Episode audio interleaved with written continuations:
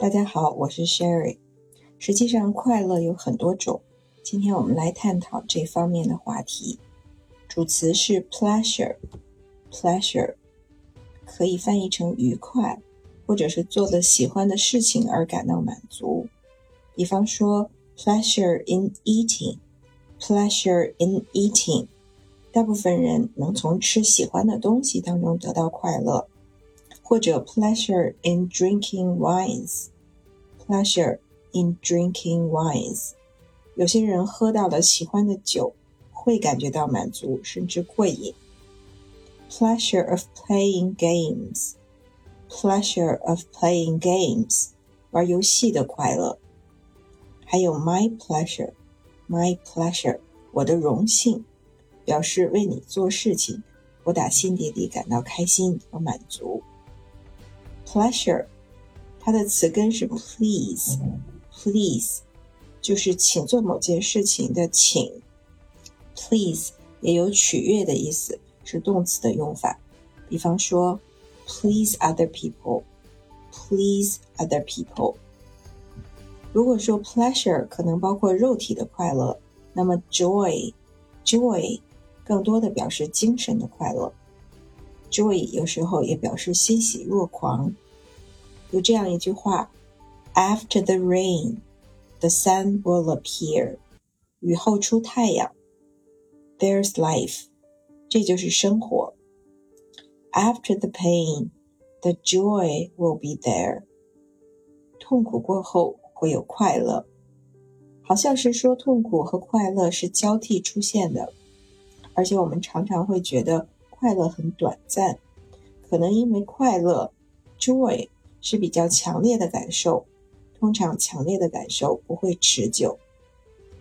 还有一个很常用的动词跟它是有关系的，enjoy，enjoy，实际上它是 joy 这个名词的动词的用法，就是在 joy 前面加上了 en，变成 enjoy。字面的意思是说使什么成为享受。也就是享受、享用的意思。这个词在英语里面使用频率很高，表示享受做什么事情，享受它的过程。比方说，enjoy jogging，enjoy jogging，享受慢跑这个活动。enjoy your company，enjoy your company，享受你的陪伴。company 除了公司的意思，还有陪伴的意思。Enjoy yourself, enjoy yourself，享受你自己，就是感到愉快，过得开心。可能是赫本说过这样一句话：“The most important thing is to enjoy your life。”最重要的事情就是享受生活，to be happy，也就是说要开心、幸福。That's all that matters，这才是最重要的。 我们每个人的生活当中有多少快乐，有多少值得我们享受的事情，这个实际上也涉及到主观的认定，就是我们对自己的生活和对自己所拥有的东西持有什么样的态度。幸福课里面也有一章讲到感恩，gratitude，gratitude，这是名词的形式，它的形容词形式 grateful，grateful。表示感激，对我们所拥有的东西、所经历的事情抱有感恩之心，对别人的帮助和付出抱有感激之情，这是一种正向的态度。还有一个动词也可以表达感恩感谢，appreciate，appreciate 是一个及物动词。比方说，appreciate what you have，appreciate what you have。感恩你所拥有的东西，appreciate what other people do for us. Appreciate what other people do for us. 感激别人为我们所做的事，即便是父母，也不视为理所当然。还有一个名词，blessing，blessing，幸运好事，它是从宗教的用法当中来的，所以有时候也翻译成福祉。幸福课里面这样说：“Counting blessings can actually increase happiness and health。每天数一数发生在自己身上的幸运和好事，可以增加我们的幸福感，也能够促进健康。